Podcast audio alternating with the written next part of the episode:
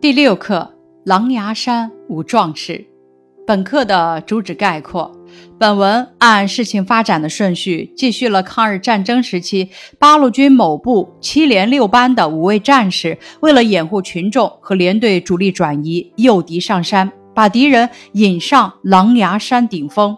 顽强歼敌，最后壮烈跳崖的故事，表现了五壮士面对强敌毫不畏惧、英勇顽强、宁死不屈的革命主义精神和忠于党、忠于人民、忠于祖国的精神。本课的重点探究部分，结合文章内容说一说五壮士的壮体现在哪些方面。五壮士的壮体现在他们的壮志。壮言、壮行、壮举上，一在生死抉择面前，他们舍生取义，这种将个人生死置之度外的信念和大无畏的精神，值得敬佩。这是壮志。二，面对敌人葛振林的吼，战士们跳下悬崖时高呼的口号都是壮言。三，为了给群众和连队转移。争取更多时间，他们诱敌上山，把敌人引上绝路，顽强歼敌，这是壮行。四，完成任务后，他们舍生跳崖，视死如归，这是壮举。这一壮举永远定格在人们心间，他们也成了全中国人民永远怀念的壮士。本课的写法借鉴，点面结合。咱们回顾《狼牙山五壮士》第二自然段中，作者运用点面结合的写法，刻画了战士们团结、勇敢、英勇、顽强的形象。所谓点面结合，就是既从整体的面上进行概括性的叙述，又从局部的点上进行具体细致的描述。咱们看这两句：为了拖住敌人。七连六班的五个战士一边痛击追上来的敌人，一边有计划地把大批敌人引上了狼牙山。第二句，他们利用险要的地形，把冲上来的敌人一次又一次地打了下去。这两句概括地介绍了五壮士在诱敌上山的途中痛击敌人的情况，这是面。再看下一句。班长马宝玉沉着地指挥战斗，让敌人走近了，才下命令狠狠地打。再下一句，副班长葛振林打一枪就大吼一声，好像细小的枪口喷不完他的满腔怒火。接着第三句，战士宋学义扔手榴弹，总要把胳膊抡一个圈，好使出浑身的力气。接下来一句。胡德林和胡福才这两个小战士把脸绷得紧紧的，全神贯注地瞄准敌人射击，敌人始终不能前进一步。这四句分别写的是班长马宝玉指挥战士们狠狠地打，副班长葛振林打一枪就大吼一声，战士宋学义扔手榴弹总要把胳膊抡一个圈，胡德林和胡福才全神贯注地瞄准敌人射击，这是点。这样点面结合，全面而又细致地展现了武壮士痛击敌人的情景，给人留下深刻的印象。总结以上，运用点面结合写法的时候，咱们要注意以下两点：第一点，既关注群体，又聚焦个体。刚才咱们已经分析过了，本课的第二自然段中，前两句从整体上描写五位战士痛击敌人的情形，这是面的描写；然后分别写了五位战士的表现，这是点的描写。第二点，从神态、动作、语言等方面刻画具体形象。在第二自然段，对五位战士的描写各有特点。后。表现了副班长对敌人的憎恨，脸绷得紧紧的，全神贯注，写出的是两个小战士严肃认真、一丝不苟的战斗作风。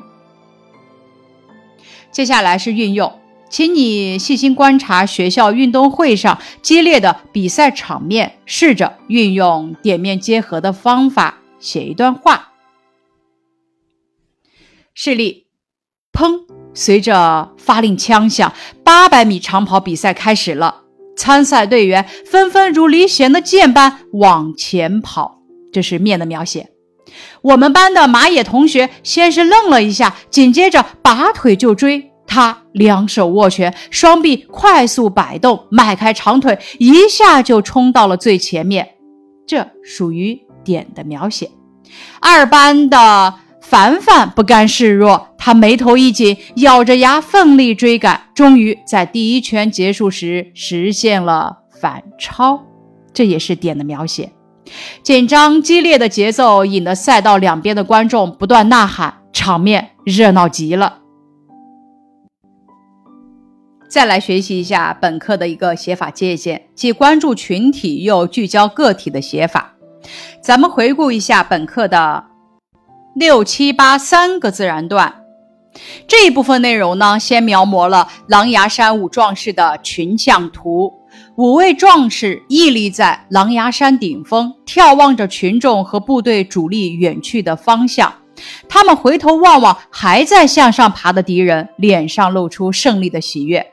之后，通过对班长马宝玉的语言和动作的描写，重点表现了他勇于牺牲的精神。这属于对个体形象的刻画。最后，战士们也昂首挺胸，相继从悬崖往下跳。狼牙山上响起了他们壮烈豪迈的口号声，又一次对战士们做了群像的描摹。这样的写法强化了描写的层次感，突出的是五位壮士英勇无畏的牺牲精神。关于这种方法的解读，有些人物较多的记叙文。既要对人物群体形象有粗线条的勾勒，又要对个体形象进行细致的描写，运用既关注群体又聚焦个体的写法进行描述的时候，不需要平均琢磨，而是呢要根据人物形象有所侧重，人物与人物之间既要有共性，也要有个性。对个体形象描写的时候，要选取最能代表人物身份性格的细节进行描写，可以从神态、动作、语言等方面刻画某一具体的形象。接下来是一则事例：拔河的同学们都摆好了姿势，我们班在绳子东边，大家一左一右交错地站在绳子两侧，他们。脚顶着脚，身子往后倾，双手像两只铁钳似的紧紧地抓住大麻绳。看，排在最前面的马也身体后仰，眼睛微闭，腮帮子鼓得圆圆的。瞧，凡凡挺着那伟岸的胸脯，眼睛瞪得大大的，整个人身体向后倒，都快躺在地上了。块头最大的浩然站在最后，绳子从腰间缠过，如一尊铁塔般矗立不动。他们的脚慢慢的在往后挪，越挪越远。红丝带从终点慢慢的向我们这边移。接着，咱们来看本课的课后练习部分。第一题，朗读课文，根据课文内容填一填，再讲讲这个故事。咱们可以先划分段落结构，然后抓住各部分的关键词句来提炼信息，概括出小标题，最后根据小标题的提示连起来讲故事。答案是里接受任务，痛击敌人，引上绝路，顶峰歼敌，英勇跳崖。第二小题，读下面的句子，注意加点的部分。体会五位壮士的英雄气概，在课文中画出类似的词句和同学交流。第一句，为了不让敌人发现群众和连队主力，班长马宝玉斩钉截铁地说了一声“走”，带头向棋盘陀走去。战士们热血沸腾，紧跟在班长后面。第二句。他刚要拧开盖子，马宝玉抢前一步夺过手榴弹，插在腰间，猛地举起一块大石头，大声喊道：“同志们，用石头砸！”看第一句，斩钉截铁，比喻说话办事果断、坚决、明快、利落。通过文中马宝玉说话时斩钉截铁的语气和他简洁但坚定的语言走。可以感受到作为班长的他在生死抉择面前那种坚决果断、毫不犹豫、热血沸腾，写出了战士们对于班长所做决定的认同以及舍生取义的决心。再来看第二句，抢前一步夺过，写出班长马宝玉当机立断、身手敏捷、有勇有谋。从猛地举起砸，则能感受到他的果敢坚毅和对敌人的强烈仇恨。课文中还有这样的句子，比如马宝玉嗖的一声拔出手榴弹，拧开盖子，用尽全身气力扔向敌人。这句话中，通过对马宝玉的动作描写，写出了他对敌人的刻骨仇恨和誓死杀敌的决心。又比如，五位壮士屹立在狼牙山顶峰，眺望着群众和部队主力远去的方向，他们回头望望还在向上爬的敌人，脸上露出胜利的喜悦。通过对武壮士的神态描写，可以感受到武壮士。为了能够保护群众和连队主力而感到欣慰和自豪。接下来一题，课文第二自然段既关注了人物群体，也写了每一位战士。结合相关内容说一说这样写的好处。答案是里，这个自然段先整体描写五位战士痛击敌人的情形。也就是面的描写，再分别写每位战士的表现，这是点的描写。比如马宝玉是让敌人走近了才下命令，狠狠的打，由此表现出班长的沉着冷静。葛振林的打一枪就大吼一声，好像细小的枪口喷不完他的满腔怒火，表现出他对敌人的痛恨之情。宋学义扔手榴弹，总要把胳膊抡一个圈，好使出浑身的力气。胡德林和胡福才把脸绷得紧紧的，全神贯注地瞄准敌人射击。每位战士都充满了英雄气概，但在描写上又各有特点。在个体刻画时，通过动作、神态、语言，写出了每位战士与敌人战斗到底的勇气和决心。这样有点有面，点面结合的描写，层次感及画面感强，既让我们感受到武壮士作为一个战斗群体的团结勇敢，又能感受到每一位战士的英勇顽强，塑造了令人印象深刻的抗日英雄个体和群体的形象。接下来是关于本课的一个延伸阅读，题目是《寻找恩人》，作者。程新平，当年吴勇士跳下悬崖，有三人壮烈牺牲。葛振林和宋学义被树枝挂住，绝处逢生。葛振林究竟被谁所救？这曾经是个谜团，直到一九八六年九月，这个谜团才得以揭开。那年，狼牙山五壮士纪念塔落成典礼在狼牙山峰顶隆重举行，数千群众参加了庆典。葛振林带着大红花也应邀出席，伫立在圣洁的纪念塔前。葛振林抚今往昔，思绪万千，因为他是此次典礼的中心人物。不少记者拿着相机、话筒对准他，请问葛老，当时你跳下崖后是谁救了你？我不记得了，只记得是个普通老百姓。那你现在找得到不？我现在找不到了。提起恩人，葛振林就愧疚万分。人家救了俺，为啥连名字也不问呢？他时常念叨着。当年狼牙山跳崖遇险，若不是恩人深夜援救，在山中待一夜，不昏死也会被狼吃掉。救命之恩难忘呀！那天。葛振林等人跳崖之后，他和宋学义被一棵大树挂住，浑身鲜血淋漓。后来被一个老百姓发现，把他们从树上救了下来，并连忙送到棋盘陀古庙抢救。是一位老道人用神秘的古方将他俩从死神手中夺了回来。提起那段非凡的往事，葛振林记忆犹新。休养了几天，伤好了。我们就要找部队去。当时十九岁的恩人也要跟着我们我说不行，你回家吧。他却依依不舍，跟着我们走了很长的一段路，直到我们生气了，他才回去。第二天，我们找到了部队，就这么分开了。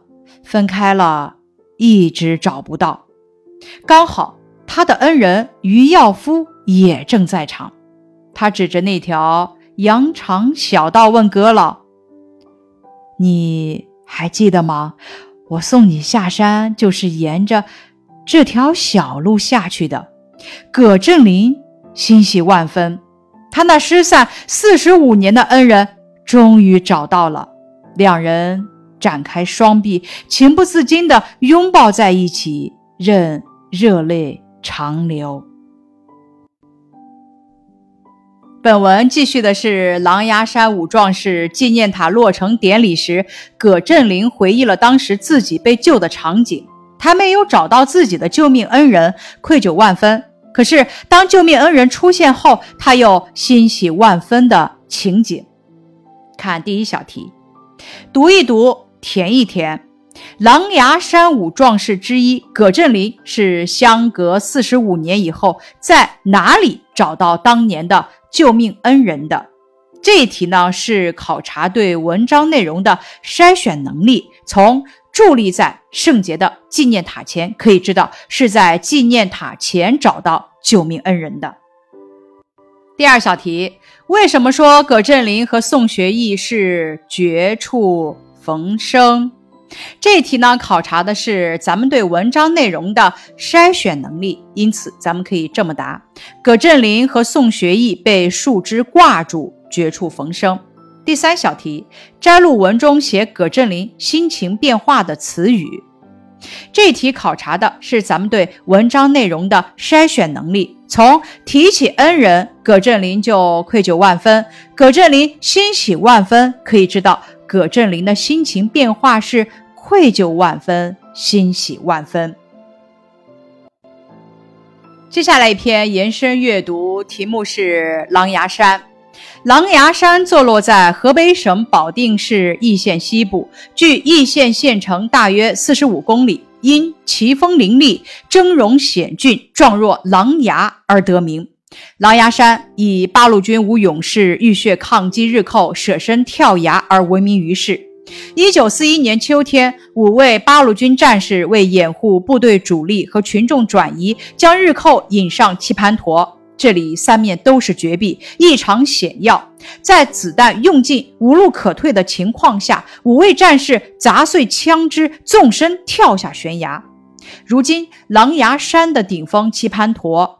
巍然矗立着吴勇士纪念塔，塔高二十多米，正面刻有聂荣臻元帅书写的“狼牙山吴勇士纪念塔”九个金光闪闪的大字。塔底层有吴勇士头像浮雕，因此这里被定为省级爱国主义教育基地。狼牙山既是省级爱国主义教育基地，又是一座国家级森林公园。那里风光绮丽，山上布满苍松翠柏，飞瀑流泉，拥有丰富的动植物资源。动物有黄羊、锦鸡等，植物有松、柏、桦、枫等北方树种两三百种之多。人们涉足游览，可尽享森林浴之妙。秋季金风送爽时，坡岗沟壑之间红叶吐艳，层林尽染。放眼望去，漫山猩红，可与香山红叶相媲美。狼牙山，英雄的山，美丽的山，我爱你。这篇短文写了狼牙山风光的特点和狼牙山的革命历史，表达了作者对狼牙山的赞美和热爱之情。接下来，咱们看第一小题，短文内容精彩回放。短文从两个方面介绍了狼牙山，哪两个方面呢？这一小题考察的是咱们对短文内容的理解。咱们仔细回顾短文，可以知道，短文从两个方面介绍狼牙山：一是狼牙山的革命历史，这里曾经有五位勇士浴血奋战，最后英勇跳崖；二是狼牙山的秀丽风光。让我们了解到，狼牙山是一座英雄的山，也是一座美丽的山。